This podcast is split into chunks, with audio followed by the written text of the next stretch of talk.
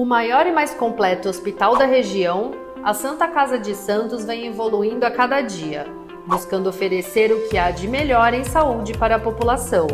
Desde 2016, o hospital está sob o comando do provedor Ariovaldo Feliciano, que investiu em tecnologia, inovação e humanização dos serviços, tornando a Irmandade um dos principais hospitais do estado de São Paulo.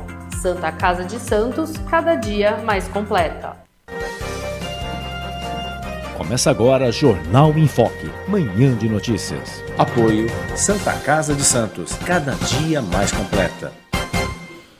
Olá, amigos internautas do Boc News. Nós estamos iniciando uma nova edição do Jornal em Foque. E nesta segunda-feira, dia 19 de abril, nós estamos recebendo com muito prazer o médico sanitarista, fundador e ex-presidente da Agência Nacional de Vigilância Sanitária, dos precursores do Sistema Único de Saúde, professor da Faculdade de Medicina da Universidade de São Paulo, Gonzalo Vecina. Muito bom dia, muito obrigado, doutor Gonzalo, pela sua presença. Bom dia a todos e todas, é um prazer estar aqui com vocês e prestar alguns esclarecimentos sobre essa coisa tão importante que é o nosso Sistema Único de Saúde.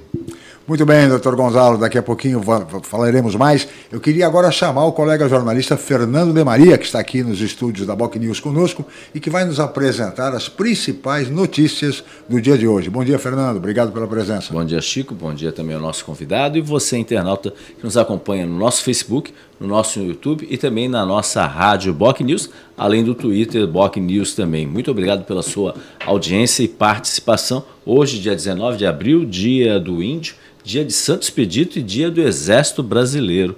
Né? Segunda-feira, 19 de abril. Vamos às manchetes. Chega um novo lote de insumos no aeroporto de Guarulhos. Fiocruz vai entregar 18 milhões de doses da AstraZeneca até o final do mês. Chegada a São Paulo tem pontos de lentidão neste momento. E Roberto Carlos chega aos 80 anos, Chico. pois é, Fernando. Temos aí as principais notícias do dia de hoje. Lembrando, 19 de abril, dia de Santo Expedito, dia santo das causas urgentes, das causas impossíveis. E o Brasil está precisando muito de Santo Expedito, viu, doutor Gonzalo? Diante da realidade dramática, trágica que estamos vivendo no Brasil em razão do Covid-19, em razão de tantos erros, tantos absurdos que vem acontecendo com a saúde no Brasil sobretudo a falta de planejamento do Ministério da Saúde, que em menos de um ano teve quatro ministros da saúde, como todos nós sabemos. Inicialmente, doutor Gonzalo, eu queria saber do senhor o seguinte: algumas, eh, alguns estados e algumas prefeituras estão começando a flexibilizar as medidas restritivas que adotaram há algum tempo. Alguns especialistas condenam essa atitude, achando que há uma precipitação em se flexibilizar essas medidas, em razão do, do, do, do risco da, e da possibilidade real do aumento do número de casos de Covid, de óbitos, etc. Qual é a avaliação que o senhor faz, doutor Gonzalo, o senhor como um absoluto especialista? É, era o momento de se flexibilizar ou deve-se pensar num lockdown geral no país? Muito obrigado pela sua presença, viu, professor Gonzalo Vecina. Bom, mais uma vez, muito obrigado eu de ter sido convidado pra, por vocês. Eu, eu, eu, eu, queria fazer uma primeira consideração, Chico, que é o seguinte. Nós estamos falando. Enquanto nós estamos falando, nós expelimos é, o produto da nossa respiração, ar. E às vezes quando bate o sol, a gente enxerga esse, esse ar que fica na nossa frente, tem um monte de brilhinhos. Sim. Esses brilhinhos são gotículas de água que, quando nós falamos, nós emitimos naturalmente pela nossa respiração. Pois não. Essas gotículas de água formam um aerosol invisível na nossa frente. E cada gotícula de água dessas contém micro-organismos que estão habitando a nossa garganta naturalmente. Se nós estivermos infectados pelo Covid-19, é, nessas gotículas seremos vírus também. O SARS-CoV-2 vai estar nessas gotículas de água. Essa, essa, esse aerosol fica durante algum tempo suspenso. Nós estamos falando, ele está continuamente sendo alimentado. Sim. Se alguém atravessar esse aerosol, ou se esse aerosol se desloca, porque ele se desloca, e alguém atravessar o aerosol, vai entrar pela boca, pelo nariz e pelos olhos esse produto, esse aerosol. E a pessoa que não está infectada ficará infectada. Então, fundamental estarmos em um ambiente aberto, onde o ar circule e desestruture, acabe com esses aerosóis. E esses aerosóis eles tenderão ou a precipitar e ficar em superfícies lisas, é, onde eles irão dessecar e em algum tempo o vírus que ali está vai perder viabilidade, ou então ele vai ser respirado por alguém. Se tiver ar-condicionado, o ar-condicionado só vai fazer recircular, porque Sim. os filtros de ar-condicionado, de uma forma geral, não filtram o vírus, somente filtros de centro cirúrgico, que são os filtros absolutos, fazem isso.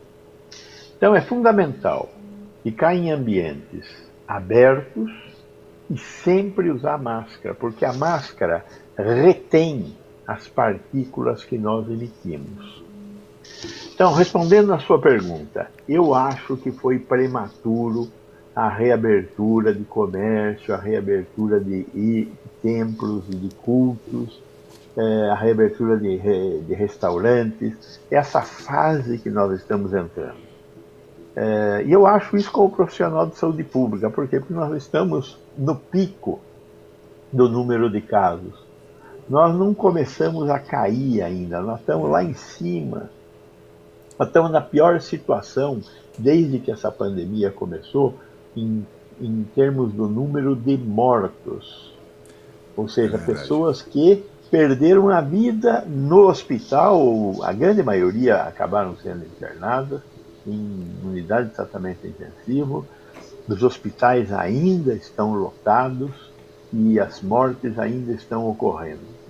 Teríamos que ter esperado um pouco mais, um, um início de queda mais importante. É óbvio que este ano, infelizmente, nós não vamos nos livrar do vírus. Por que nós não vamos nos livrar do vírus? Porque nós não compramos vacina em número suficiente para terminar de vacinar o mais rápido possível. Quando é que a gente vai terminar de vacinar?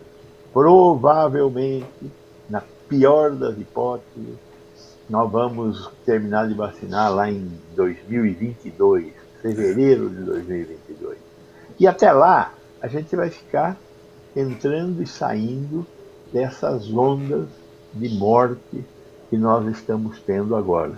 Infelizmente, o único jeito de acabar com isso é vacina. Quer dizer, tem um outro jeito, mas um outro jeito é muito terrível, que é tendo a doença. Solta todo mundo, todo mundo tem a doença, e o que, que acontece?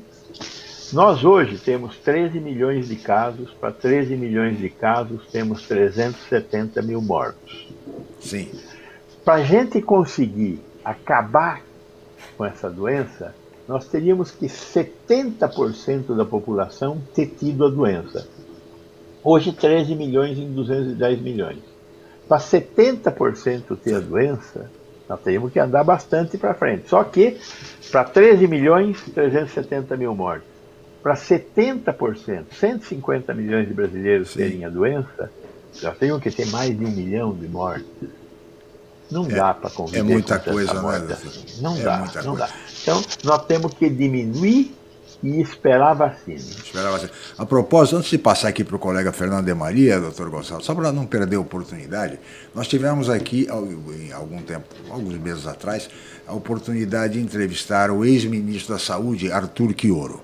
E ele cravou um prognóstico com base no, na, na, na, aplicação de vacinas daquela época, de que nós teríamos condições de vacinar 70% da população, um pouco mais, somente no segundo semestre de 2022.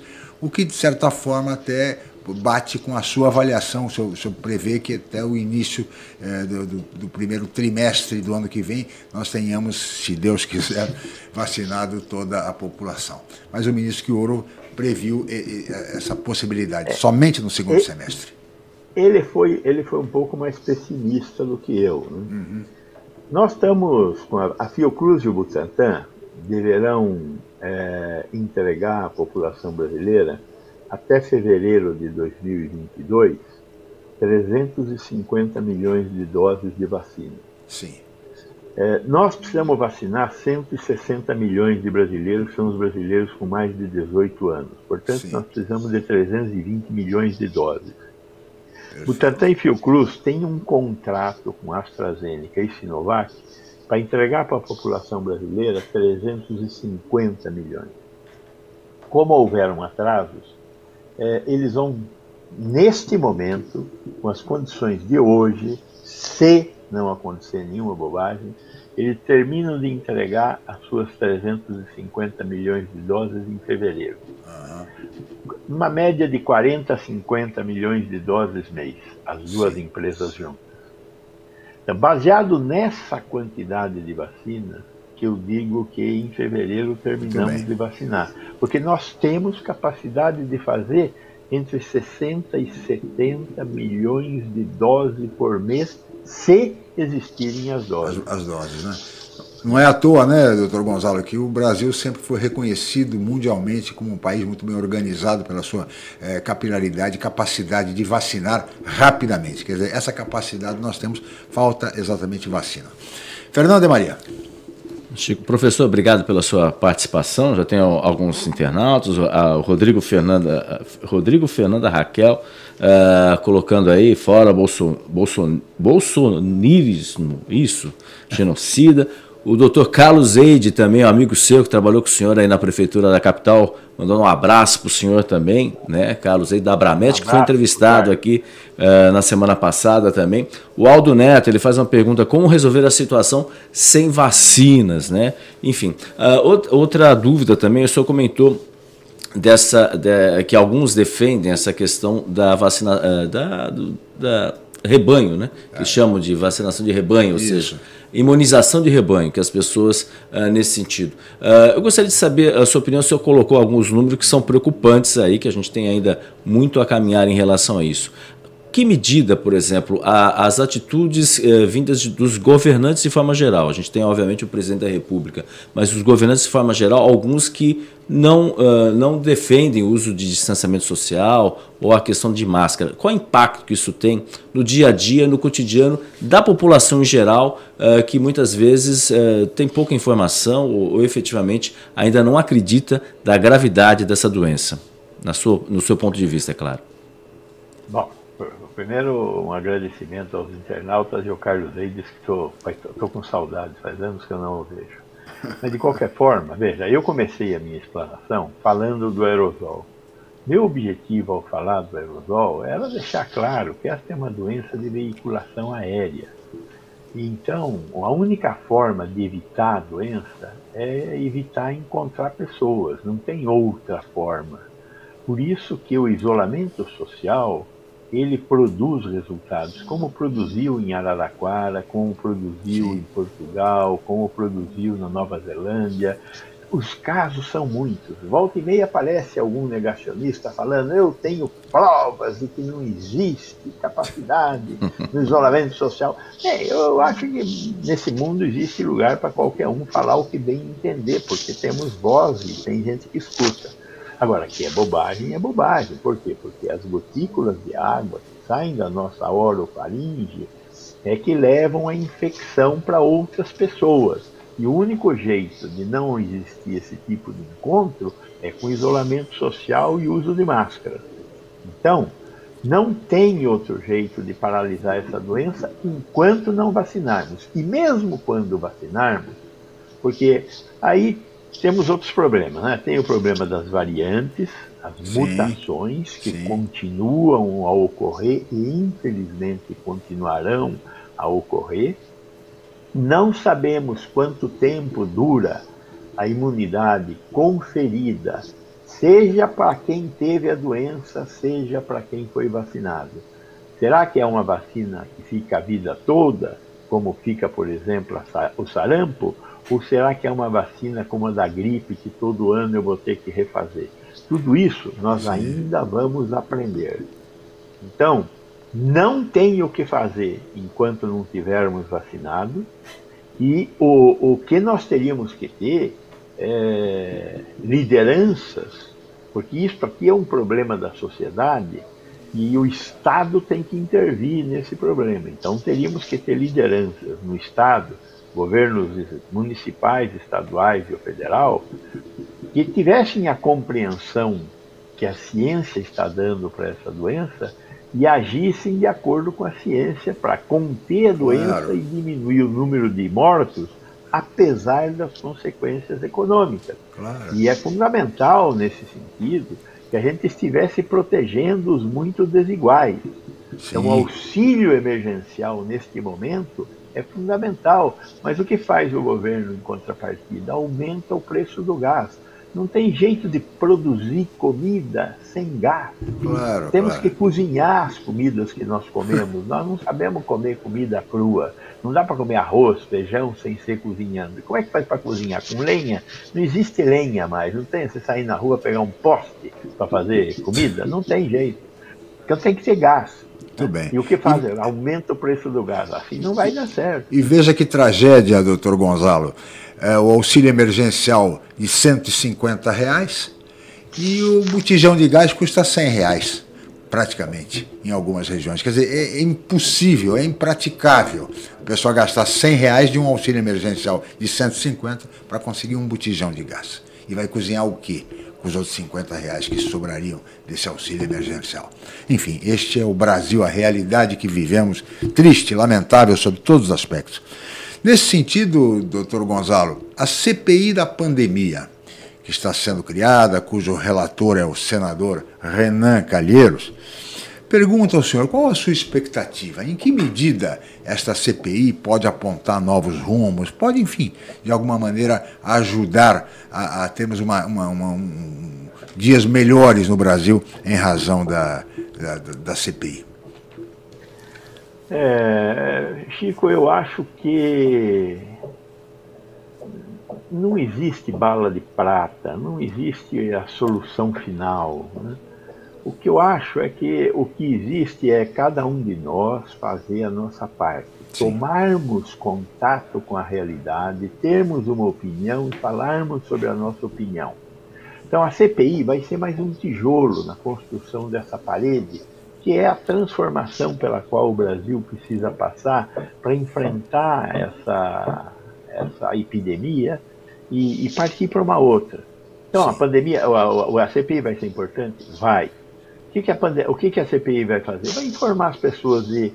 É, vamos olhar para o passado, ver quem que não comprou vacina, por que não comprou vacina, quem trocou ministro, por que trocou ministro, ver se hidroxicloroquina, cloroquina, ivermectina fazem alguma coisa além de matar as pessoas que tomam sem ter as respectivas doenças pelas, para as quais esses remédios foram criados. Então a CPI vai trazer verdades. Né? Vai trazer movimento político também, vai, vai trazer tudo isso, é lógico. Né? Mas não vai ser a. Não, evidente. Vai ser mais um tijolo nessa parede. Já é, já é alguma coisa no sentido de, pelo menos, apontar responsáveis por essa tragédia no Brasil. Ou seja, não, não é possível que isto, as pessoas passem por isso impunemente, depois de tantos descalabros e absurdos que foram feitos. Inclusive é importante, me parece, no sentido da defesa do SUS, do Sistema Único de Saúde, para que não sofra qualquer tipo de risco, porque é, é, era só o que nos faltava. Né?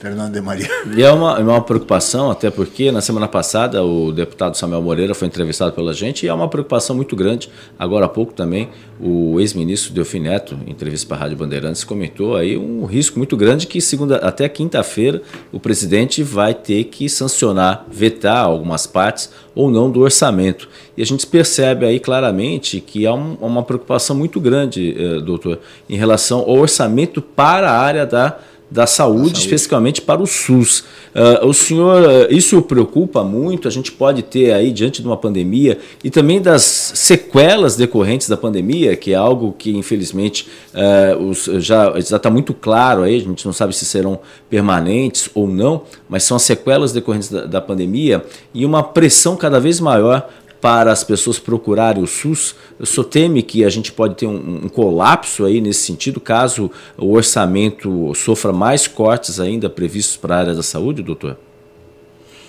Veja, em 2019 o orçamento do Ministério da Saúde foi de 120 bilhões. 2020 eh, esse orçamento foi de 161 bilhões. 2021, o que está até agora lá é 120 bilhões, 41 bilhões a menos do que o ano passado, porque se estima que acabou a pandemia. Pandemia, como assim? Então, se houver mais. O orçamento deste ano já é inexequível, não funcionará. Claro. É, é um desastre para o SUS, é um desastre para a sociedade brasileira, porque a política econômica do Guedes, Posto Ipiranga, a política econômica dele é, é manter, neste momento de crise, o equilíbrio fiscal. Quantidade de que eu estou arrecadando, e eu estou arrecadando bem menos do que eu. É, porque a economia parou, eu estou arrecadando menos. E aí então eu tenho que gastar exatamente o que eu arrecadei. Ah, mas o governo federal poderia gastar mais do que, que arrecadou? Poderia. Isso seria aumentar a dívida pública. E o que acontece quando eu aumento a dívida pública? Lógico que eu tenho que pagar essa dívida no momento seguinte.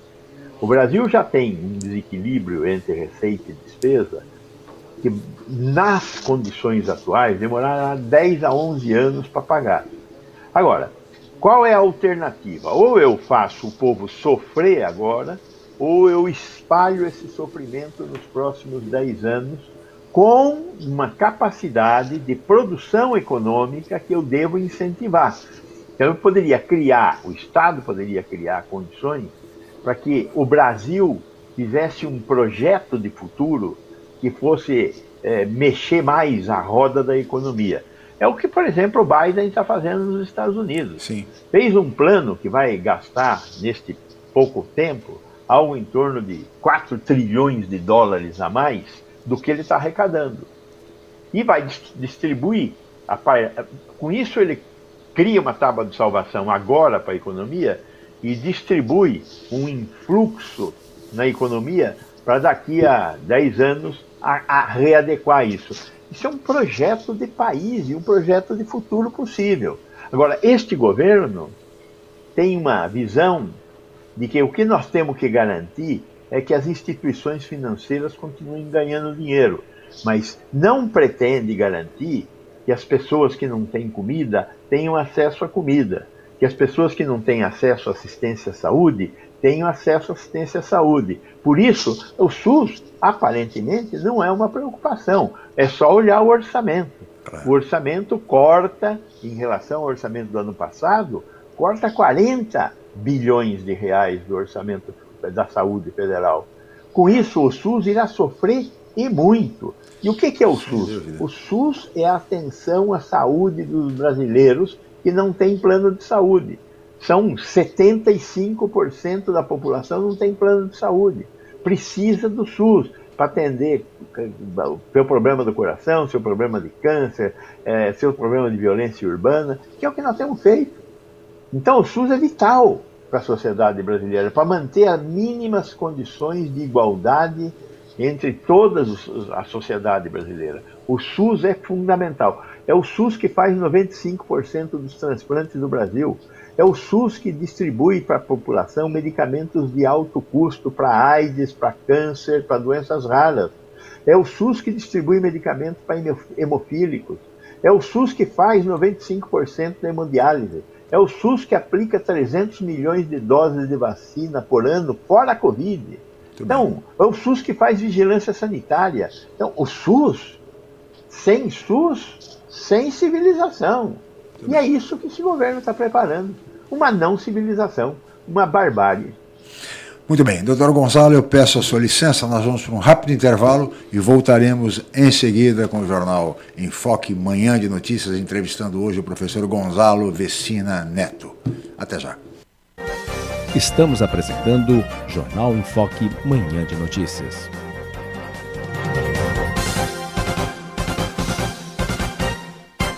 O maior e mais completo hospital da região, a Santa Casa de Santos vem evoluindo a cada dia buscando oferecer o que há de melhor em saúde para a população. Desde 2016, o hospital está sob o comando do provedor Ariovaldo Feliciano, que investiu em tecnologia, inovação e humanização dos serviços, tornando a Irmandade um dos principais hospitais do estado de São Paulo. Santa Casa de Santos, cada dia mais completa. Com mais de 25 anos de tradição, o Grupo Enfoque Comunicação é referência em pesquisas, especialmente eleitorais, na Baixada Santista. Os resultados obtidos após a abertura das urnas servem de referência para campanhas e análises da opinião do público junto aos governantes. E a Enfoque também realiza consultas para empresas, escolas e outros segmentos privados. Consulte a Enfoque Comunicação para fazer a sua pesquisa. Os resultados irão te surpreender. Ligue 13 3326 0509 ou 3326 0639. Enfoque Comunicação. Tradição e credibilidade em pesquisas há mais de 25 anos. Voltamos a apresentar Jornal Enfoque Manhã de Notícias.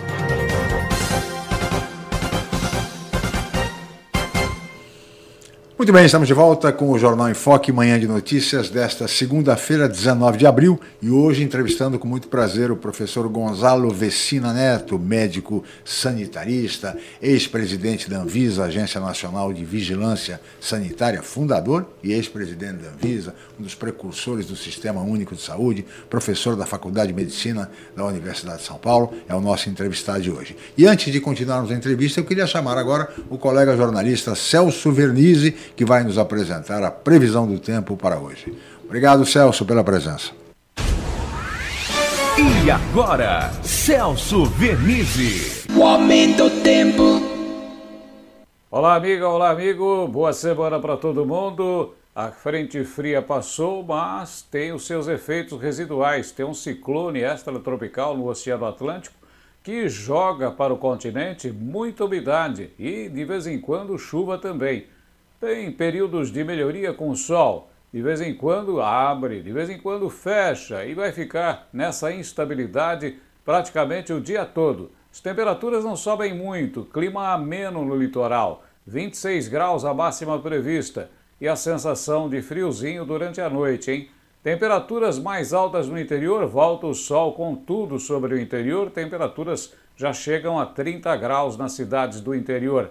Na capital e na Grande São Paulo, ventos úmidos e frios que poderão ser mais fortes durante o dia, temperatura de 24 graus no máximo. Um abraço a todos. O homem do tempo. Obrigado, companheiro Celso Vernizzi, o nosso homem do tempo. Eu agora gostaria de chamar novamente Fernando de Maria, por favor. Chico, o Ambrósio Bispo, mandando um abraço a todos pela qualidade do programa e, obviamente, do entrevistado. O Paulo Eduardo Costa também, que o programa já é uma referência no jornalismo. Obrigado, Paulo. A doutora Karina Calife, dizendo que hoje foi lançada a Rede Brasileira de Mulheres Cientistas em defesa da vida das mulheres na pandemia, que até tem um artigo na Folha de São Paulo de hoje. Né? Enfim, são vários internautas participando e aí dando alguns pontos. Doutor, eu gostaria de saber, a gente sabe, esse cenário da, da, do SUS, obviamente com impacto pós-pandemia, haverá uma pressão ainda maior por parte das pessoas procurando os serviços públicos.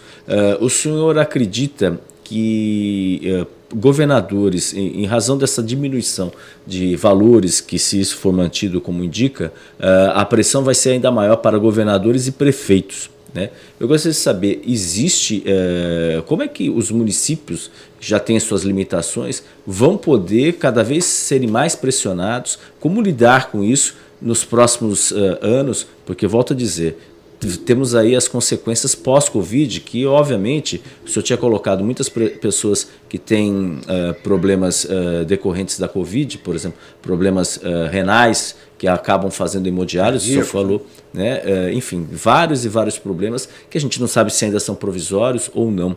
Uh, como equacionar isso e a pressão que provavelmente governadores e prefeitos vão sentir, que vão ter que tirar muitas vezes do orçamento municipal e estadual para suprir essa ausência aí, essa queda aí de repasse de verbas? Essa é uma questão. As pessoas, nós temos falado muito numa terceira e numa quarta onda. O que, que é a terceira onda? 35% das mortalidade, da mortalidade no Brasil são causas cardiovasculares e 20% da mortalidade no Brasil são é, provocados por cânceres. Então, 50% da mortalidade do Brasil são doenças crônicas que nós deveríamos estar atendendo para manter as pessoas vivas e com uma qualidade de vida adequada. É, Câncer é tratável, diagnosticado precocemente é tratável. Hipertensão, diabetes, que são o grande motor das doenças cardiovasculares, são doenças tratáveis, mas você tem que manter o tratamento ao longo do tempo. E nós paramos com o tratamento dessas doenças. Então, essas doenças vão, que, que nós não estamos atendendo vão ser a terceira onda. No momento a gente vai ter que voltar a atender câncer, vai ter que voltar a atender as causas cardiovasculares, asma, essas doenças todas. Então, essa é a terceira onda, que nós paramos de atender isso. E tem a quarta onda. A quarta onda, é, os especialistas acham que nós vamos ter um monte de casos de depressão e de ansiedade como fruto desse novo normal que nós estamos vivendo. Então, as doenças mentais vão explodir. Então, isso tudo vai cair no colo do SUS. É, como é que vamos resolver isso? Se o SUS federal, o, o, o Ministério da Saúde, vamos lembrar, é 50% do dinheiro do SUS. O Ministério da Saúde, ele mesmo, praticamente não tem serviço. Tem no Rio de Janeiro alguns hospitais, são seis hospitais federais no Rio de Janeiro. No resto do país, os hospitais, as clínicas, a atenção primária, é tudo Estado e município. Qual é o papel do governo federal? Pagar o, como funciona. Santa Casa de Santos, que é, uma, é um exemplo para o Brasil inteiro, é um, uma, uma, instituição fabulosa, primeiro hospital brasileiro. Como é que funciona a Santa Casa de Santos? 60% do que ela atende é SUS. E quem que transfere esse recurso para pagar a Santa Casa de Santos? É o governo federal. E é mal pago. No máximo cobre 30% dos custos. A Santa Casa tem que conseguir atender os ricos, os remediados que têm plano de saúde, e, é ricos e remediados que vão fazer com que o que o SUS paga vale a pena, porque com esse dinheiro ela consegue reequilibrar o déficit, porque ela vive em déficit, porque o que o SUS paga não cobre a despesa dela. Essa é uma coisa que nós temos que corrigir no SUS. Claro. Pois bem, é, mas é, ela bem gerenciada consegue se equilibrar, mas tem que ser muito bem gerenciada, quase milagre. E aí entra o fato dela ser santa. Né? Mas, de qualquer forma, o, o problema todo é que o governo municipal e o governo estadual vão ter que cobrir o déficit que nós vamos ter do governo federal.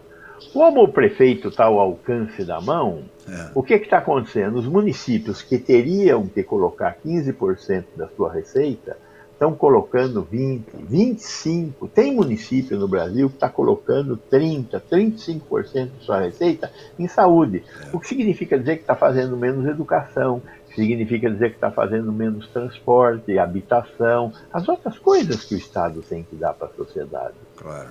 Então, essa, essa retração do financiamento federal é muito grave. Nós vamos ter que revisitar isso. A emenda constitucional 95, aprovada no governo Temer, paralisa gasto público durante 20 anos. Pense um pouco na sua vida. Você que está nos assistindo aqui. Eu vou te dizer o seguinte: nos próximos 20 anos, você vai ter que gastar mês a mês o que gasta hoje. Não pode gastar nem um tostão a mais nos próximos 20 anos. Não tem inflação, é, seus filhos não crescem, a família não cresce. 20 anos gastando a mesma. É possível uma loucura dessas? Pois bem, o Congresso brasileiro aprovou essa loucura uns três anos atrás. Né? E isso está aí, na economia brasileira. O que, que acontece se, de fato, a gente não gastar mais? Nós vamos condenar o Brasil à, à estagnação. E é o que nós estamos vivendo. É um momento de estagflação. Estagnação com deflação. Com deflação. É, é, uma loucura. Não, então, isso tem que ser revisitado. Nós temos que rediscutir. A sociedade brasileira tem que se colocar e exigir dos políticos que gerenciam o país uma resposta adequada ao tempo que nós estamos vivendo. Não Sem- tem outra saída. Sem dúvida, o senhor tem absoluta razão, professor Gonzalo. Eu queria, eu queria agora, eh, a partir desse bloco, eh, professor Gonzalo, colocar ao senhor uma questão que preocupou a, a todas as pessoas, imagino, que pelo menos duas cidades brasileiras, e a, e a mais importante delas foi Diadema, eh, um acidente, um engano lamentável aconteceu com crianças sendo vacinadas eh, contra o Covid-19. Crianças que foram até o posto para receber a vacina eh, da gripe e acabaram recebendo a vacina contra o Covid. Quais os riscos eh, dessa, desse lamentável equívoco para essas nossas crianças, professor Gonzalo? As crianças terão que ser vacinadas. Vamos deixar claro isso. Por que, que nós não vacinamos as crianças? Porque nós não testamos a vacina nas crianças. Por que, que nós não testamos a vacina nas crianças? Tem- quando a gente faz uma campanha de vacinação com uma vacina nova, tem sempre dois receios: os velhos e as crianças. Qual é o problema dos velhos? Eu não sei se a engenharia imunológica, a capacidade de produzir anticorpos do velho, está em condições de responder a, a- a uma nova vacina. Então, o meu receio no velho é ele não conseguir produzir a vacina. Por quê? Porque se a maioria da população resiste à vacina, segurança, o velho também vai resistir. Então, o meu, medo do velho é o velho não produzir resposta imunológica. Qual é o meu medo com a criança? É o medo de a, a vacina não ser segura. Então, eu não tenho medo da segurança no velho, porque os adultos tomando e sobrevivendo, o velho sobreviverá. Agora, as crianças, o meu medo é segurança. Por quê? Porque elas têm um sistema imunológico imaturo, é, que não funcionou direito ainda. Então, pode ser que a vacina faça mal para elas. Então, eu tenho que fazer pesquisa com as crianças. E é mais ou menos como eu faço com adultos. Faz lá um fase 1, com um pouquinho de criança, e depois amplia para um fase 3. É, e aí nós vamos ver se as crianças respondem a, a- a- a produ- produzindo anticorpos e, além de tudo, sendo segura. Uma vacina que a gente deu para toda a população, como é o caso agora, nós começamos a saber que existem efeitos colaterais. Quando eu amplio muito quem toma vacina, eu consigo ver os efeitos colaterais. Esses efeitos que nós estamos vendo aí, de trombos e tal, não sei o quê, começam a aparecer é, é- é- é muito pequeno, é muito pequeno, muito pequeno, muito pequeno. É mais fácil ser atingido por um raio num dia sem chuva do que pegar um efeito colateral desses que nós estamos vendo serem descritos pelo mundo afora. Então, eu vou vacinar as crianças. Provavelmente no primeiro, segundo semestre do ano que vem, nós vamos vacinar as crianças. São 50 milhões de jovens e crianças que nós teremos que vacinar. Precisamos guardar mais 100 milhões de vacina para eles. Agora, houve um erro. Qual é a consequência desse erro? Tem que acompanhar, ficar de olho e ver se acontece alguma coisa. Provavelmente o que vai acontecer nada. Por Porque a vacina deu certo em adultos, provavelmente vai dar certo em crianças, do ponto de vista de segurança. Não sei se vai produzir imunidade. Nós temos que acompanhar e ver se vai produzir imunidade. Então, primeira coisa, não vai dar a segunda dose nessas crianças, só vai ficar Claro. na primeira, acompanha essas crianças, se acontecer alguma coisa, vamos ver o que fazer, mas eu espero que não, não aconteça nada, é, e dá a vacina da gripe para as crianças, passa 15 dias, dá um tempinho lá, dá a vacina da gripe, e aí nós vamos acompanhar essas crianças, provavelmente não vai acontecer nada, temos que tomar cuidado para isso não acontecer de novo, Sem um dúvida. frasquinho é verde, outro frasquinho é cor de laranja. Eles são diferentes. As pessoas têm que olhar, têm que ter certeza do que estão fazendo. Infelizmente, a gente erra. E o erro mais comum que acontece na assistência à saúde é troca de medicamento. É. Por quê? Porque as pessoas são desatentas. Só por isso. Elas não são criminosas, ninguém erra por querer Claro, claro. elas são desatentas. Desatentas. Então nós tamo- vamos ter que falar, olha, não erre mais, mas não adianta fazer mais do que isso. Não tem que prender, não tem que bater, não tem que multar, não tem que demitir, nada. Errou. Ok, vamos estabelecer um sistema que garanta que se erre menos, porque nós estamos no momento agora de duas vacinas concomitantes. A vacina da gripe, 80 milhões de doses. O ano passado nós fizemos a vacina da gripe, foram de novo 80 milhões de doses. 77 milhões de pessoas nós queríamos ter vacinado entre eh, crianças, velhos, profissionais de saúde e gestantes. Vacinamos 75 milhões de pessoas. Queríamos 77, vacinamos 75. Espero que este ano, de novo, a gripe seja um sucesso, porque gripe também mata. Sim. E está aí a vacina. Então vamos tomar a vacina da gripe. O pessoal da vacinação toma muito mais cuidado para não errar. E, e, e, vamos esperar que chegue mais vacina da Covid e vamos aplicar a vacina da Covid. É, nesse sentido, a propósito, é, doutor Gonzalo, a, o, o, idoso que tomou a primeira dose é, da vacina, digamos, da AstraZeneca, e a segunda dose daqui a três meses. Ele pode tomar a vacina contra a gripe nesse intervalo ou é melhor esperar depois da segunda dose? Se ele acaba de tomar, ele vai ter 90 dias, é melhor tomar a vacina da gripe já. Uhum. É, a recomendação que os órgãos da saúde têm feito é que há que existir uma distância de 15, 20 dias entre uma vacina e outra. outra perfeito. É, agora, você deve sempre privilegiar a vacina da Covid em relação à gripe se você estiver perto. Entendi. Então, se você está perto, qual é a vacina mais importante? É a vacina mais escassa, a vacina da Covid. Claro. Tome a vacina da Covid, que também tem mais risco. Uhum. Aí, e aí dá uma distância de 15 dias, pelo menos, para tomar outra vacina. Se você está próxima da Covid, prefira a Covid. Se está a 90 dias da Covid, tome a da gripe, e depois, depois tome a, a segunda COVID. dose da Covid. Perfeitamente. Fernando de Maria. Chico, tá o Adalberto Alves aí, mandando um abraço a todos, lamentando aí que infelizmente ele perdeu três amigos nesse final de semana para a Covid, que precisamos de uma mobilização nacional para reverter, seja com agilidade na vacinação, somado ao bom senso dos governantes em geral, a Silvia Cruz também assistindo, né? o Gil Menin também, a Cláudia Libovski, uma pergunta, muitas pessoas falar, falarão que tiveram sucesso com o tratamento precoce com a cloroquina, o que, que o senhor acha? O Antônio Ferreira, nessa mesma linha, eu tive Covid e me tratei com cloroquina e ivermectina, já tomei minha primeira dose da vacina, mas continuo tomando a ivermectina uma vez por mês. Muitas pessoas que eu conheço também estão se tratando com a ivermectina. O que o senhor tem a dizer sobre as pessoas que já tomaram a Coronavac, contraindo Covid e estão hospitalizadas? Ele disse que conhece um casal que está entubado após tomar a segunda dose da Coronavac. Né? Uh, também a Maria de Fátima Moura dando parabéns aí ao programa, enfim. E o Dr. Carlos Ede também. Uh, qual é a capacidade uh, instalada de vacinação diária no Brasil e até onde ela pode ser ampliada? Doutor? Bom, vamos começar pelo fim.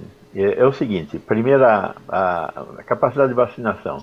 Nós temos em torno de 38 mil salas de vacinação no Brasil. Se eu fizer uma vacina a cada 10 minutos, que é óbvio que eu posso fazer muito mais do que uma vacina a cada 10 minutos numa sala que tem uma técnica de enfermagem e a supervisão de uma enfermeira, mas se eu fizer uma vacina a cada 10 minutos, se eu, a, a, unidade funcionar 8 horas, 20 dias por semana, a capacidade de vacinação é de 36 milhões de doses mês. 10 minutos. Se eu fizer em 5 minutos, 72 milhões de doses mês.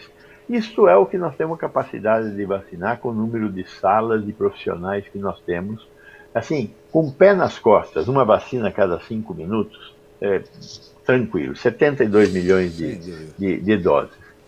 Segunda questão, a questão da, da proteção da vacina. A vacina protege, mas ela não tem 100% de eficácia, ela protege 50%. É, então, tem uma parte da população que toma vacina e se protege, tem uma parte da população que, não se, que, que, que, toma vacina e, não desenvolve anticorpos. O que, que é essa? Quem não se protege vai se proteger se todos tomarem a vacina. Se todos tomarem a vacina, nós chegamos na tal da imunidade de rebanho ou imunidade coletiva. 70% das pessoas vacinadas, o vírus deixa de circular e a doença para. Para durante quanto tempo? Enquanto durar essa, essa imunidade. Como é que cai essa imunidade? Pela queda do número de anticorpos ou pela entrada de gente que nunca foi vacinado dentro de uma determinada sociedade. Então, chegando na imunidade coletiva, o vírus deixa de circular, deixa de ter variantes. É, quem, te, quem tomou a vacina e, e, teve a doença, ou foi uma pessoa que está nesse 50%, no caso da doença, da, da vacina da Coronavac, 70% no caso da vacina da AstraZeneca. Agora, é, Então, a vacina é uma proteção parcial. Nós já nós estamos cansados de dizer isso aqui. Se você tomar vacina, continue usando máscara e, e isolamento.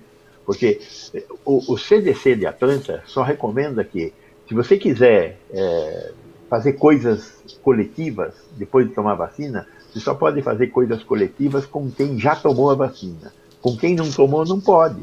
Né? Por quê? Porque o vírus está circulando aí. Né? Então, essa, essa é a, a, outra questão que foi colocada. Eu tomei a primeira dose, a segunda dose, depois de 15 dias da segunda dose, ainda assim tive a doença.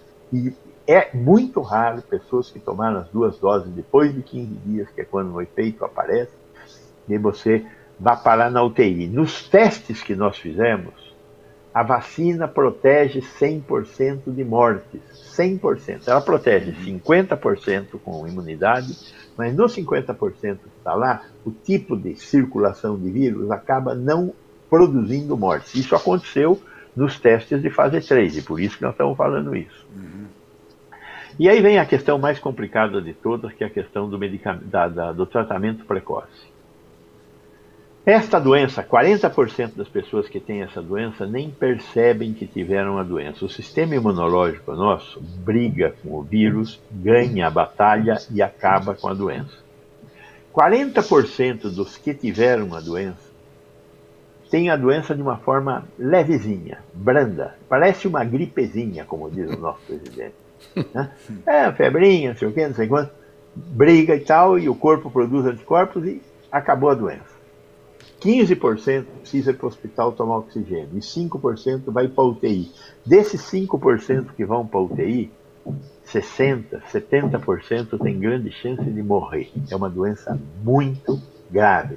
Por que, que dá essa doença muito grave? Não sabemos. Mas a grande maioria das pessoas que têm a doença grave ou são velhos ou são portadores de comorbidade. Só para ter uma ideia, em Portugal, 97 97% dos que morreram tinham mais de 50 anos. 97%. Aqui no Brasil, os velhos são de longe a primeira turma. Tem muito pobre também. Por que pobre tem? Porque pobre sai na rua todo dia para buscar comida, encontra o vírus, adoece e tem uma chance de morrer. Está morrendo muito jovem agora. Por que está morrendo muito jovem? Porque os jovens estão soltos. Né? Então aumentou o número de jovens que acaba passando, parando no, no hospital. Então, o que eu quero, voltando lá, 40% nem sabe que teve, 40% teve, se safa e os 20% que são mais perigosos. Então vamos imaginar que eu comece a tomar ivermectina uma vez por mês é, a partir de hoje. 80% de chance eu tenho de ter a doença e não acontecer nada comigo. Independente de tomar ivermectina, podia estar tomando, tá tomando água benta, ia dar na mesma coisa. E é exatamente isso que nós estamos demonstrando com a ciência. Que tem um monte de gente que tem a doença e não acontece nada. E tem uma, uma pequena porcentagem das pessoas que tem a doença, adoece e morre. Agora, veja cá, você tem duas chances de morrer. Se você tiver a doença, você tem uma certa chance de morrer. Agora, se você tomar um remédio que faz mal para você, você também tem uma chance de morrer. A ivermectina é hepatotóxica. Vamos supor que você já teve hepatite. Se você já teve hepatite, não tome ivermectina. Se você toma uma pinguinha de vez em quando, o seu fígado pode ter já os efeitos do álcool. Cuidado, não tome ivermectina. Nós já temos muitos casos de óbito por ivermectina pelo efeito hepatotóxico dela. Hidroxicloroquina e cloroquina são medicamentos cardiotóxicos. Eles dão arritmia cardíaca. Você pode morrer tomando, se você não, se você tiver malária, não tem saída, você tem que tomar hidroxicloroquina e cloroquina. Agora, se você não tem malária, você não precisa tomar hidroxicloroquina e cloroquina. E, principalmente, esta doença, onde a hidroxicloroquina e a cloroquina comprovadamente não funciona, porém ela será cardiotóxica. Se você for predisposto a ter arritmia, você vai ter arritmia e poderá morrer da arritmia. A explicação é só essa. Esses remédios são placebos. Perfeito. Placebo é uma coisa na qual eu acredito e pode funcionar. Por quê? Porque aqui dentro tem um negócio poderoso, a nossa mente. Agora, que não funciona, não funciona. Feito um estudo duplo cego, randomizado, sorteio, pego 100 pessoas, sorteio 50 do remédio, 50 do placebo, passo lá dois meses, três meses acompanhando essas 100 pessoas, ao final eu vou lá ver o que aconteceu. É, quem tomou remédio e quem não tomou remédio tem o mesmo comportamento. Porém, os que tomaram remédio correram um risco é, da hepatotoxicidade e da cardiotoxicidade desses medicamentos. Então, se você toma e acredita, é problema teu. Mas dá uma olhada nas suas enzimas hepáticas antes. Muito bem. Peço sua licença, doutor Gonzalo Vecina. Nós vamos para mais um rápido intervalo e voltaremos em seguida com o Jornal em Foque Manhã Notícias para o último bloco do programa. Voltamos já. Estamos apresentando Jornal em Foque Manhã de Notícias.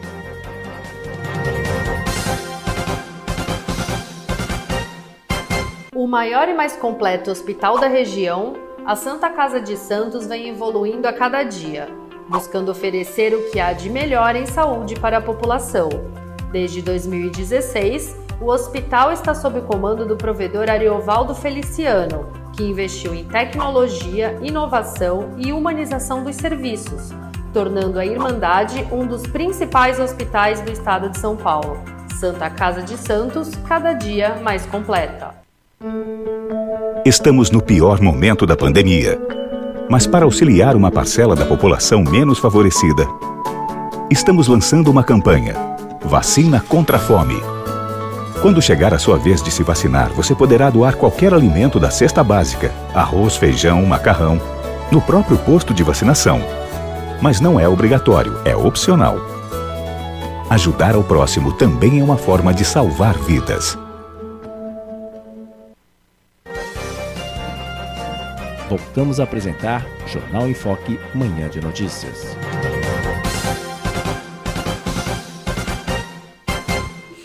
Muito bem, estamos de volta com o Jornal em Foque, Manhã de Notícias desta segunda-feira, 19 de abril, e hoje recebendo com muito prazer o médico sanitarista Gonzalo Vecina Neto, professor da Faculdade de Medicina da USP, fundador e ex-presidente da Anvisa, Agência Nacional de Vigilância Sanitária, um dos precursores do Sistema Único de Saúde e que está nos concedendo essa entrevista no dia de hoje. E, doutor Gonzalo, eu gostaria agora de começar o terceiro, terceiro e último bloco perguntando ao senhor o seguinte: a situação na Baixada Santista também é crítica, como em outros lugares do país, enfim, com um grande número de óbitos, internações, eh, dificuldades para leitos, enfim. E além do mais, agora estamos sendo vítimas de uma quase que epidemia de dengue e chikungunya, que tem atingido e afetado centenas de pessoas na região por conta aí do mosquito Aedes aegypti, que ficou meio esquecido até por conta do Covid. Então é mais uma, uma dura realidade, pressionando ainda mais o sistema de saúde, tal o grande número de casos de chikungunya, especialmente, que é uma doença que atinge diretamente as articulações das pessoas, provocando quadros muito dolorosos. O que fazer diante de uma realidade como essa, doutor Gonzalo? É, a realidade volta e meia nos dá bailes, né? E esse negócio da dengue é uma coisa terrível. Nós estamos aí com a vacina também, né? Estamos com a vacina da dengue sendo testada pelo Butantan. Nós estamos fazendo a fase 3 da, da vacina da dengue. São 16 mil pessoas, 8 mil tomaram a vacina, 8 mil tomaram placebo, e eles estão em acompanhamento pela equipe de pesquisa do Butantan. Precisamos, nós, precisamos cobrar do Butantan para saber também Sim. como é que está o teste da vacina da dengue. Porque a, a, vacina é muito promissora. Nos testes de fase 1 e 2, ela deu uma imunidade bastante elevada para as poucas pessoas que foram submetidas à, à fase 1 e 2. Agora precisamos ver esses 16 mil pacientes que receberam a fase 3. Enquanto a vacina não chega, e a chikungunya nós nem começamos a pensar em, em, em vacina ainda para chikungunya. Estamos falando da vacina da dengue, que é uma vacina complicada, porque são quatro sorotipos, né? são quatro doenças diferentes que dão dengue. Uhum. Então, vamos ver o que, que vai acontecer e, enquanto a vacina não chega. O que, que nós temos que fazer? Nós temos que tomar cuidado com coleções de água em casa, com coleções de água nos ambientes públicos, parques, é, ferro velho, cemitério, é, enfim, qualquer, qualquer coleção de água limpa, que é onde o mosquito Aedes aegypti é, se multiplica porque é uma doença que se urbanizou. Ela está vivendo, o mosquito vive junto conosco e ele e nós somos portadores do vírus é, da dengue e, e, da chikungunya. E ainda tem, nós não estamos falando muito, mas de vez em quando é bom lembrar, o Zika, né? Uhum. É, que tem aquelas consequências terríveis do ponto de vista das gestantes. Então é um, é um vírus que nós temos que conseguir é, segurar por causa da, da, da importância dele na, na, reprodução humana. Então, a gente tem que fazer a sua parte, ou seja, os agentes comunitários de saúde devem visitar as casas e buscar os, uh, os vasos de flor, os pneus, as garrafas, os reservatórios de água, calha onde tem a folha que para a água, qualquer local onde pare a água é um local adequado para que o, o mosquito as suas larvas e ele se reproduza e se infecte com o, o, o, o vírus e venha nos picar e produzir a doença e dar um início a um ciclo ruim, né? um ciclo da, da, da, doença. E, o, de novo, dengue tem uma mortalidade associada. Não só é uma doença chata, e o chikungunya muito chata, porque essas dores acompanham as pessoas às vezes um ano, um ano e meio, o sujeito fica sentindo as dores da doença da, da chikungunya, como também é, é, é ela mata, as duas doenças matam. Né? Tem uma mortalidade que é relativamente pequena, mas como é que eles, a, a, a, ela, ela distribui rapidamente, muita gente pega, é, acaba sendo uma mortalidade importante e temos que tomar cuidado com ela. Ou seja, não ter coleções de água em casa, combater as formas aladas do mosquito sempre quando nós tivermos oportunidade de fazer isso. Mas o mais importante não é combater a forma alada, a forma que voa, aquela que eu enxergo, aquela que está na minha casa. É, é, combater os criadores. Os criadores são fundamentais. É isso mesmo. Mas uma boa notícia vem aí, pelo menos a vacina contra a dengue, né, Fernando? Pelo tomara, menos isso. Tomara, tomara né? Mais tomara. uma vacina importantíssima. Essa, Fernando e Maria. Doutor, essa vacina que o senhor comentou, ela seria para os quatro tipos de, de, de, de dengue? Uh, ou especificamente para um tipo só?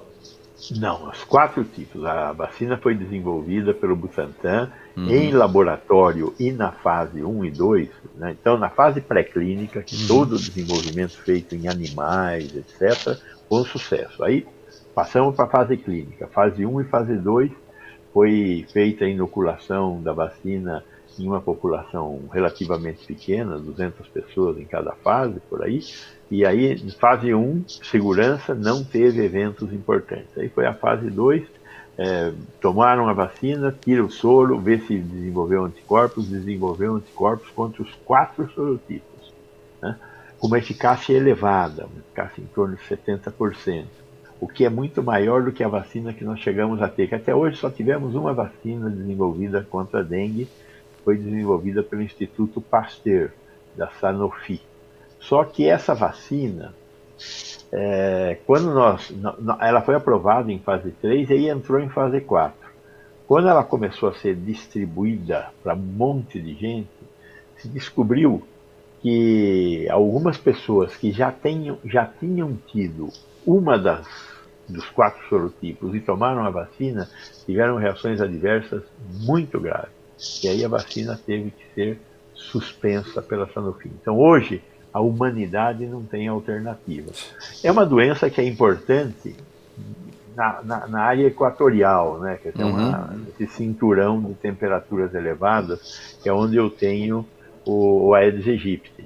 Ah, no, no, hemisfério norte ela é importante, é menos importante, mas é importante, ou seja, a área mediterrânea da Europa e o, o sul dos Estados Unidos é, são áreas tropicais também. Então, eu tenho Aedes aegypti nessas regiões e eu tenho circulação do vírus nessas regiões, do Aedes também.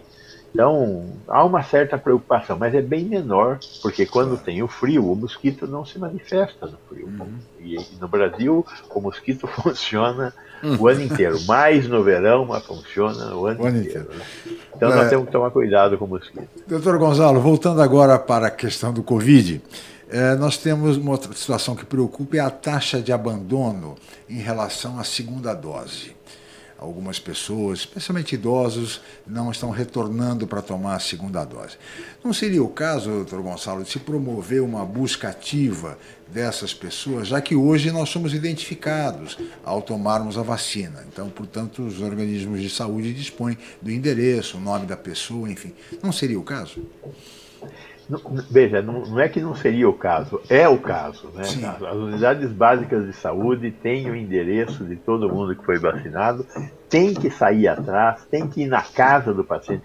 O problema todo é o seguinte: gente que foi vacinado na unidade básica da sua região é plenamente identificável. Mas tivemos esse negócio de drive-thru e tal, esse pessoal vai ser mais difícil, mas eu tenho que enviar o endereço é, dessas pessoas que não vieram tomar a segunda dose para a unidade básica mais próxima e a unidade básica tem que ter um visitador sanitário para ir atrás dessa pessoa.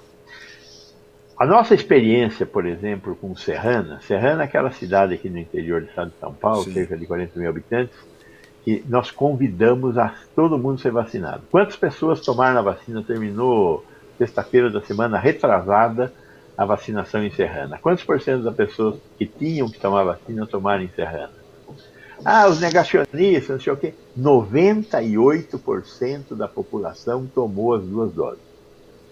Então, então. não tem negacionista. Né?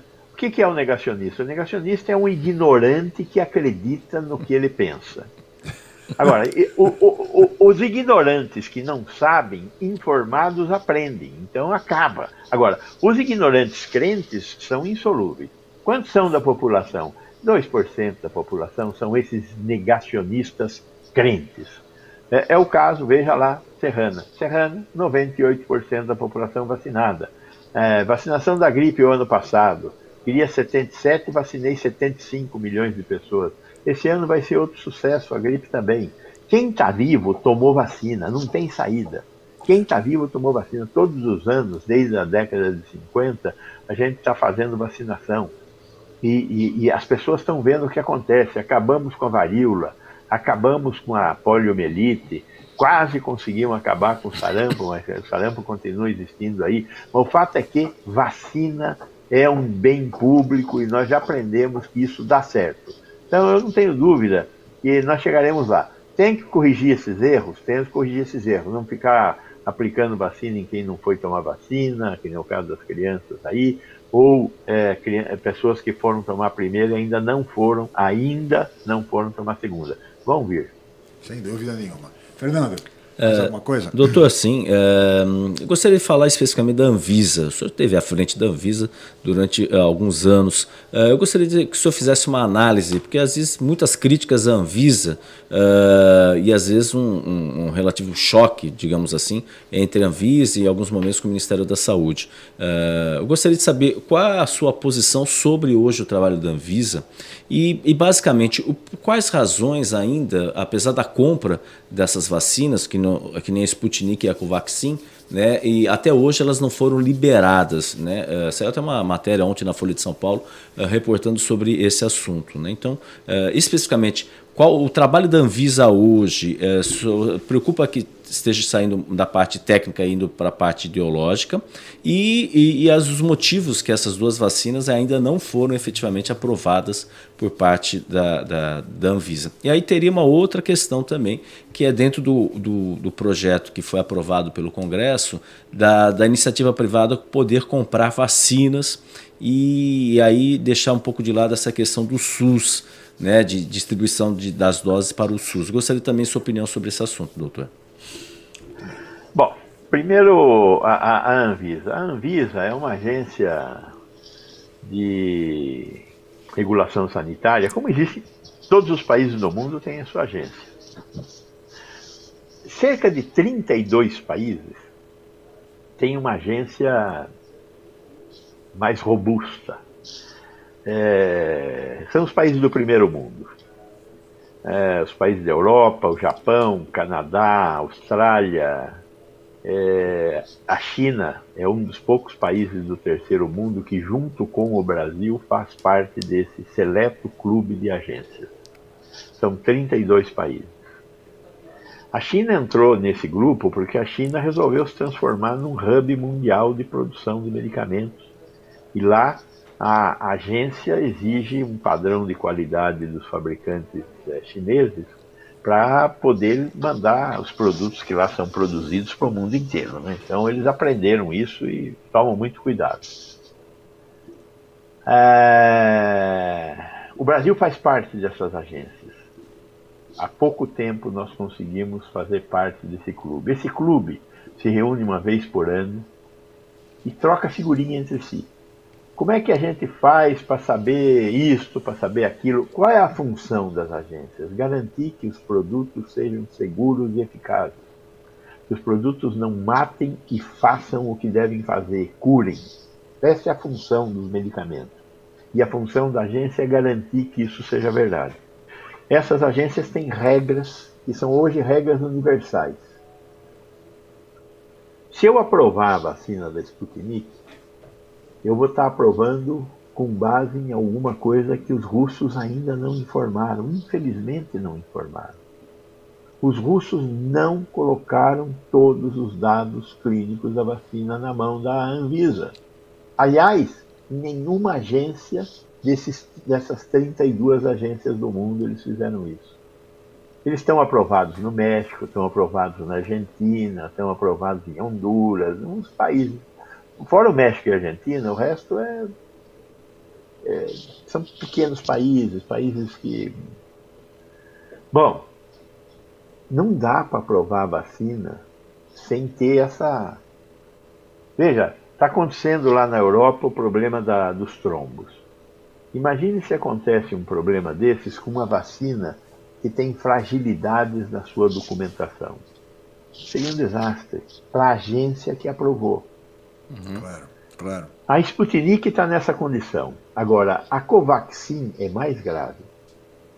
A Covaxin é produzida pelo Bharat Biotech, é um laboratório indiano. A Índia tem mais ou menos 3 mil indústrias farmacêuticas. A vigilância sanitária da Índia é frágil, fraca. Permite que aconteça coisas do arco da velha lá.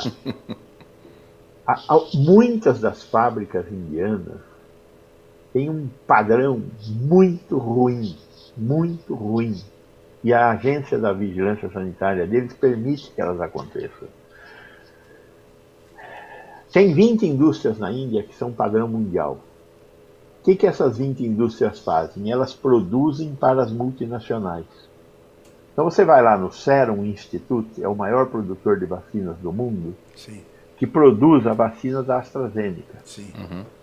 Ela produz debaixo das regras da AstraZeneca e não da vigilância sanitária da Índia. Então, nós fomos, a Anvisa foi fazer inspeção de fábrica na fábrica da Covaxin. Não passou na inspeção. Por quê? Porque não tem, não demonstra que seja capaz de esterilidade dos produtos não faz teste de potência nas vacinas que está sendo produzida. Isso são dois erros muito graves, fora um monte de erros menos graves. Então, é eu prefiro tomar a vacina que os caras lá de Belo Horizonte arrumaram naquela garagem, porque a vacina deles é água, é água, não faz mal. Essa vacina da Índia não só não imuniza, como pode fazer mal pode te infectar. Então, é, os indianos querem vender a vacina. Agora, eu não quero comprar a vacina dos indianos. Esta não. Aí vamos à terceira questão que vocês colocaram, que é a questão da comercialização. No Brasil existe venda de vacina pelo setor privado? Existe. Aí em Santos deve ter algumas boutiques de vacinação. Tem problema ter boutique de vacinação? Nenhuma. O Brasil é um país capitalista. É, o livre comércio é, tem respeitadas as condições que não criem é, risco para a saúde pública, tranquilo. Agora, não tem vacina para todo mundo tomar. Ótimo. O Estado tomou uma decisão de que as vacinas que forem compradas devem ser dadas de acordo com uma certa ordem. Qual é a o que, que determina a ordem de vacinação? O risco de morrer. Então, quanto maior o risco de morrer, você está antes na fila. Então, é o risco de morrer que organiza a fila. E se eu tiver dinheiro, eu posso mudar a minha ordem na fila? Se eu tiver dinheiro, eu tomo vacina antes de quem tem mais chance de morrer do que eu? É moral isso? Claro que não. Bom, então por que, que não pode comercializar a vacina? Porque muda a ordem de morrer. E na escassez de vacina, isto é uma questão civilizatória. É igual ao transplante. Transplante de órgão tem uma fila. A fila é determinada pela ordem de chegada e pela gravidade. Se eu tiver dinheiro, eu posso mudar a ordem do transplante, porque tem falta de órgãos. Só existe órgão quando alguém doa, está tá morrendo e doa. É, eu posso mudar a ordem pagando pelo órgão? É imoral. Então, por isso que a gente estava. Eu não sou contra a comercialização de vacina. Eu sou contra mudar a ordem de vacinar quando não tem vacina para todo mundo. Só isso. Muito bem. Muito bem, corretíssimo, professor Gonzalo Vecina. Nós já estamos nos aproximando do final do programa. Eu queria reservar aqui uns minutinhos para o Fernando, que tem mais participações aqui de internautas. Por favor, Fernando. Tem uh, o Ambrósio, né, a Raquel, a Paula Silva Souza, enfim, bastante internautas. Mas também, doutor, eu gostaria de, de, de colocar um ponto. A gente falou da iniciativa privada, mas a gente tem uma, uma, uma municípios, né, via Frente Nacional dos Prefeitos, que teve até mudança recente em sua diretoria, né, e governadores colocando que vamos comprar vacinas, inclusive no mote aí essa da, da, da Sputnik. Né? O que, que o senhor uh, poderia dizer né, para porque isso daí é jogar para a torcida, né, que alguns governadores, alguns prefeitos, não, nós vamos comprar vacina, tudo. Na prática, não é isso que está acontecendo. Né? Gostaria de dar a sua opinião como técnico, especialista, porque a gente sabe que temos, teremos eleições ano que vem e às vezes é, é, isso pode estar, tá, essa mistura, que é uma triste mistura entre política e saúde pública. Eu gostaria de saber a sua opinião sobre isso, sobre essa posição de vamos comprar vacina, tudo, por parte de estados e municípios também. Veja bem, eu tô com um barulhinho aqui, me desculpe, mas é uma obra, não é, mas não é na minha casa, é no vizinho. Não tem problema nenhum. É, é, é, o seguinte, é, o governo federal tinha que ter ido comprar vacina lá atrás, não foi. Quando é que o governo federal tentou comprar vacina? Em março deste ano tentou comprar vacina. Parece que fez dois acordos, um acordo com a Pfizer e um acordo com a Janssen. Esses acordos, eventualmente, poderão redundar em vacinas a partir do segundo semestre, o que ajudará aquelas datas que eu falei lá no começo, sim, sim. se houver entrega dessas vacinas. Nesse meio tempo, como o governo federal saiu da compra de vacina, nós temos uma lei que foi promulgada em 1975, que é a lei que cria o Programa Nacional de Imunização. Essa lei diz que quem compra vacina é o Ministério da Saúde. Só que aí o Congresso está fazendo lá uma, uma, uma, outra lei que permite que outros entes federados comprem a vacina. Veja, como o governo federal não comprou vacina, é lícito que municípios e estados comprem a vacina? É lícito. De novo, qual é o problema? O problema é o seguinte: vamos supor que Santos conseguisse comprar vacina. Santos vai se vacinar antes do Guarujá? Claro. Então tem aí um probleminha. Né? É, o Santos compra a vacina e dá para o PNI, e o PNI distribui essa vacina pelo Brasil inteiro.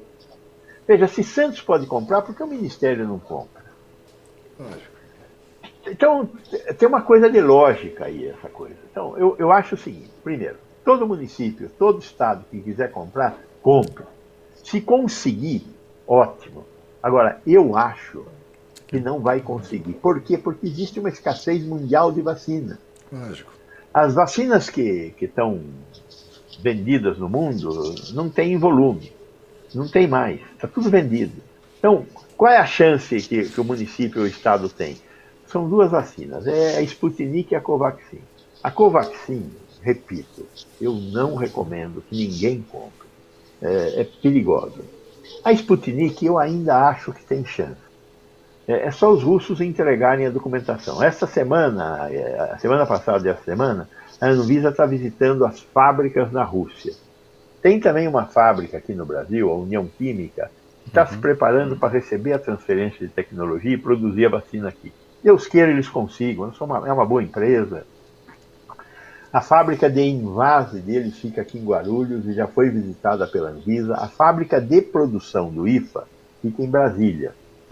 Não está pronta ainda. Ela precisa receber os fermentadores. A hora que chegarem os fermentadores, a Anvisa lá, vai lá, visita, não sei o quê, eles passam a produzir. Se, se eles fossem aprovar, se, se os fermentadores chegassem hoje, demoraria seis meses para eles produzirem a vacina. Então, nós estamos dependentes de chegar vacina do exterior. As fábricas que a Rússia tem na Rússia estão produzindo vacina para os russos e para um negócio que nasceu agora chamado diplomacia da vacina. Então, os russos entregaram lá 100 mil doses no México. 100 mil doses, um país de 150 milhões de habitantes. Entregaram não sei quanto aqui na Argentina. Pouquinho. Por quê? Porque eles não têm produção. O problema todo é o momento que nós estamos vivendo. Nós temos 7 milhões de pessoas para vacinar e não tem vacina. Então, é, se, se alguém conseguir vacina, parabéns, compre, traga, não sou contra. Só é, tem que demonstrar que é eficaz e segura. Ah, desculpe, né? Um espirrinho aqui. Muito bem. É, doutor Gonzalo, nós teríamos muito mais a conversar, você imagina, mas de qualquer maneira nós temos limitações de tempo e estamos chegando ao final desta edição do Jornal em Foque, Manhã de Notícias. Fernando e Maria, mais alguma coisa? Não, eu acho que o doutor é, foi muito esclarecedor. Só, como Bom. sempre, uma perguntinha. Uh, eu gostaria que o senhor analisasse, isso foi divulgado pelo Instituto Butantan com pompa, sobre a Butanvac, né, previsão para julho. O eu gostaria de saber a sua opinião sobre isso. Uh, a gente tem realmente chance de, de termos uma vacina nacional aí, Butanvac, ainda com a parceria de uma universidade uh, americana. Uh, eu gostaria de seu detalhes sobre a Butanvac aí, que criou uma expectativa enorme nesse sentido.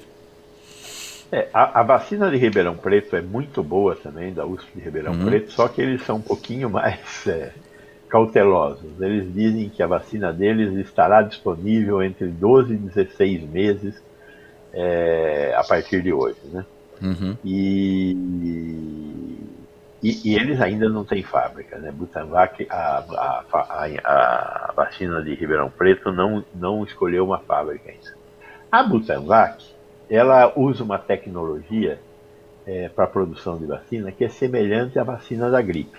Tudo começa com ovo, é para produzir a, a, o vírus, que é o vetor que leva a, a, vacina para o nosso corpo, que é o, o vírus da, da gripe aviária e da, o vírus de Newcastle. Pois bem, agora, o problema todo dessa vacina do Butantan é que ela tem que fazer um estudo de fase 1, fase 2 e fase 3. Um estudo desses não dura menos do que seis meses, é impossível. Eles têm fábrica mas eles precisam fazer fase 1, fase 2, fase 3. É só olhar o que foi fase 1, fase 2, fase 3, da, da Coronavac, da Pfizer, é, da Moderna, de todas essas fábricas que hoje estão colocando vacina no mercado. Né? Só dá para fazer mais rápido quando você faz como os, os, russos, né? Você faz um fase 1, fase 2 e começa a dar nos militares russos a vacina. Aí, né? Nós nem sabemos se morreu, se não morreu, é um mistério. Né?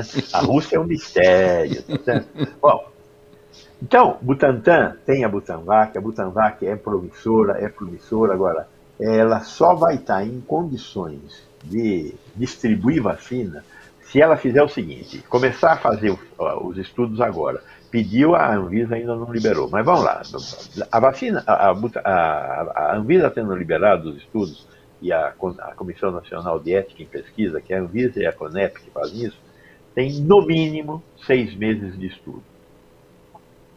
Nesse meio tempo, ela pode começar a produzir. Como a fábrica acabou de produzir a vacina da gripe, a fábrica está vazia. Então, pode fazer uma partida da vacina é, da Butanvac. E ao término dos estudos clínicos, a vacina já estará produzida. Se, a, se, o, ter, se o estudo clínico for bom, a vacina está em condição de ser utilizada. Aí o, o, o lote de produção deverá ser um lote de 30, 40 milhões de doses se ela for semelhante ao processo de produção da vacina da gripe.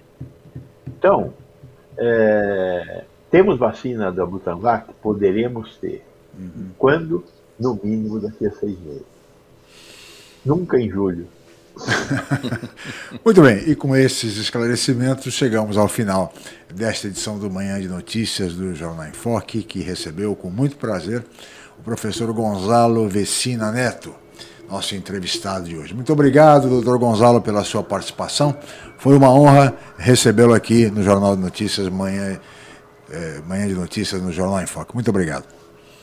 Obrigado a vocês, bom dia para todos e parabéns pela tarefa de levar informações nesse momento tão crítico da vida da, da sociedade brasileira. Muito bem, muito obrigado. Professor Gonzalo Vecina Neto, ex-presidente da Anvisa, Associação Agência Nacional de Vigilância Sanitária, um dos precursores do Sistema Único de Saúde, professor da Faculdade de Medicina da USP, médico sanitarista, nosso entrevistado de hoje. Muito obrigado, Fernando, obrigado, pela Chico. participação. Obrigado, obrigado também aos nossos convidados, nossos internautas aqui. Muito obrigado. Especialmente aos nossos amigos internautas que participaram do programa de hoje e que vêm nos acompanhando sempre. Muito obrigado pela atenção, pelo carinho, pela audiência. Amanhã estaremos de volta em mais uma edição do Jornal em Foque, Manhã de Notícias. Mais uma vez, o meu muito obrigado e até amanhã. O maior e mais completo hospital da região, a Santa Casa de Santos vem evoluindo a cada dia, buscando oferecer o que há de melhor em saúde para a população.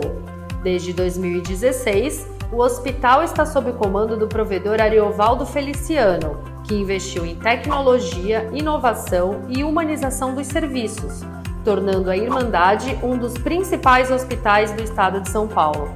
Santa Casa de Santos, cada dia mais completa.